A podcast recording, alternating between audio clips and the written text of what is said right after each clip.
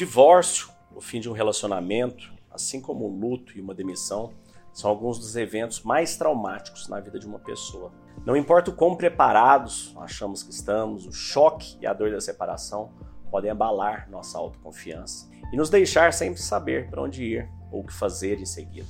Mas é nesses momentos difíceis que podemos encontrar consolo e orientação na sabedoria de filósofos que vieram antes de nós, milhares de anos, cuja capacidade de superação, de capacidade mental, de força e resiliência é muito maior que a nossa.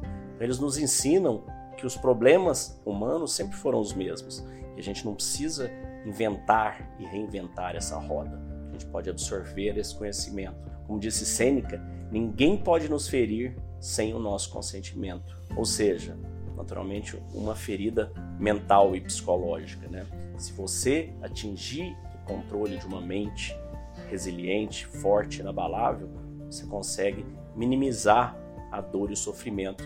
Você consegue minimizar o tempo que você sai, que você supera as dificuldades. Os estoicos acreditam que a vida é uma série de eventos que estão além do nosso controle e que a única coisa que realmente podemos controlar é como vamos dar a resposta aos eventos que nos acometem. Então, nós aprendemos dentro do estoicismo que para encontrar a verdadeira paz e a felicidade interior é necessário aceitar as coisas como elas são e aprender a lidar com elas da melhor maneira possível. Talvez você um dia volte com essa pessoa, talvez não. Talvez você encontre uma outra pessoa incrível para sua vida, muito melhor que essa que você esteve, talvez não. A gente não sabe. A única coisa que a gente sabe, que a gente tem o um controle, é como nós podemos reagir a isso. E se você reagir de uma forma, você ficar num quarto, jogado, chorando, né, se acabando, em pânico, isso não vai te trazer nada. Isso só vai te trazer dor, isso só vai te trazer sofrimento. Você tem a força e a capacidade de racionalmente dizer: chega, tá bom, vou seguir a vida. Vai ter momentos mais difíceis? Vai, só que eles vão ser cada vez menos doloridos e cada vez seus ápices vão ser maior. A primeira coisa que você precisa fazer para sair desse buraco, caso esteja nele, para sair dessa dor, é olhar para frente, né? Quando a gente está num buraco, a gente para de cavar. Então você nasceu sem essa pessoa e você vai morrer sem essa pessoa, porque todos morremos sós, né? Por mais que seja algum evento que morram ao mesmo tempo, é, você morre e a pessoa morre também. Né? Não existe essa parceria na morte.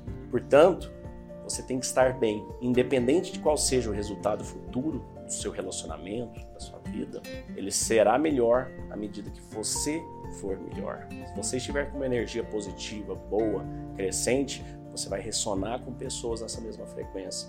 Se você estiver nessa sintonia baixa, ruim, difícil de dor, você vai ressonar com pessoas com a mesma sintonia. Isso é natural do mundo, isso é químico, isso é físico no mundo. Portanto, quero te dar algumas dicas de exercício. Se você ainda não medite, comece a meditar. Comece aos poucos, se for o caso. Feche os olhos, uma música tranquila, sem, sem voz, né? apenas com melodia. Respire, feche os olhos, vá percebendo aos poucos, vá se sentindo, vá agradecendo. Faça o exercício da gratidão, gente exercita ele bastante dentro do chamado estoico, a gente faz essas meditações e ao final você faz, começa a escrever uma folha com tudo que você é grato na sua vida. E nesse momento você pode estar falando: Nossa, não sou grato a nada, estou apavorado, estou triste. Você tem que ser, só de você poder pensar e raciocinar, de você poder estar aqui escutando, vendo, você tem ouvidos, você tem os olhos, você tem órgãos que estão funcionando, né? Você faz a digestão, você tem mãos provavelmente, pés. Você tem uma vida pela frente, você tem pessoas que te amam, você tem um teto, senão você não estaria aqui provavelmente nesse celular. Então você tem mais do que a maior parte da população mundial. Então seja grato a essas coisas, seja grato a tudo que você tem. E essa é uma coisa que não está do jeito que você quer, acredite, essa é a outra lente dentro do chamado estoico, né? a lente estoica do amor fati. Aproveite essa oportunidade que o destino te deu, ame essa oportunidade para que você seja melhor ao superá-la você seja uma pessoa melhor quando passar essa fase. O sofrimento é passageiro, o caráter é eterno. A felicidade não é algo, ela vem das suas próprias ações, disse Epiteto. Então te convido a participar conosco do chamado histórico. Eu te desejo um dia de abundância e paz. Fique com Deus. Fala, Léo, amigos da imersão.